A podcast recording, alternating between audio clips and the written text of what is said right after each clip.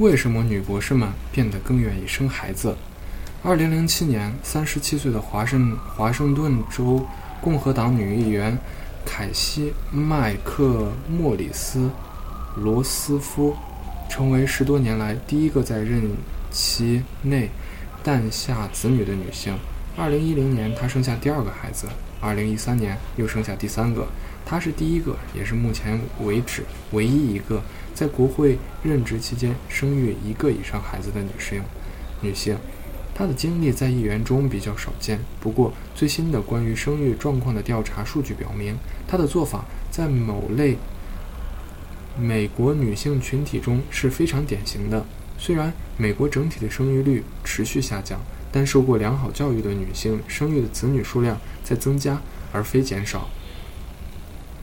皮尤研究中心最新发布的一项报告分析了人口普查数据，着眼于过去二十年内四十五岁左右绝大数女性停止生育的年龄的女性生育子女的个数。结果表明，达到这个年龄的女性中，从未曾生育过的人数所占比例有所下降，而且这一现象在受教育程度最高的女性群体中表现得尤为明显。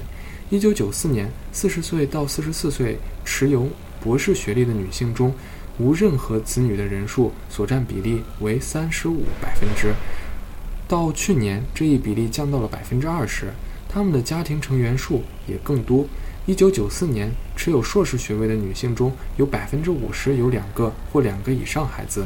到去年，这个比例为百分之六十。虽然一位女性受教育程度越高，她生育子女的可能性越小，仍是不争的事实。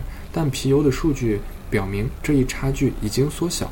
美国疾病控制中心关于出生人数的监测数据则表明，女性生育第一个孩子时的平均年龄有了大幅的提高。2007年经济衰退以来，美国的整体生育率已经降低到了有史以来的最低水平。这是，但这是。在基于十几岁到二十几岁的女性的统计结果，三十多岁的女性的生育率反而有了增加，并且是显著的。因为年龄较大的、受教育程度越高的女性更愿意愿意走进婚姻的殿堂，这也使婚生子女的比率趋于稳定。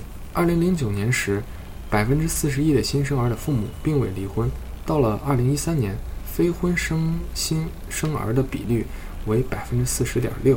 为什么年龄较大、受教育程高的女性比以前更愿意生孩子呢？部分原因是接受教育的途径在增加。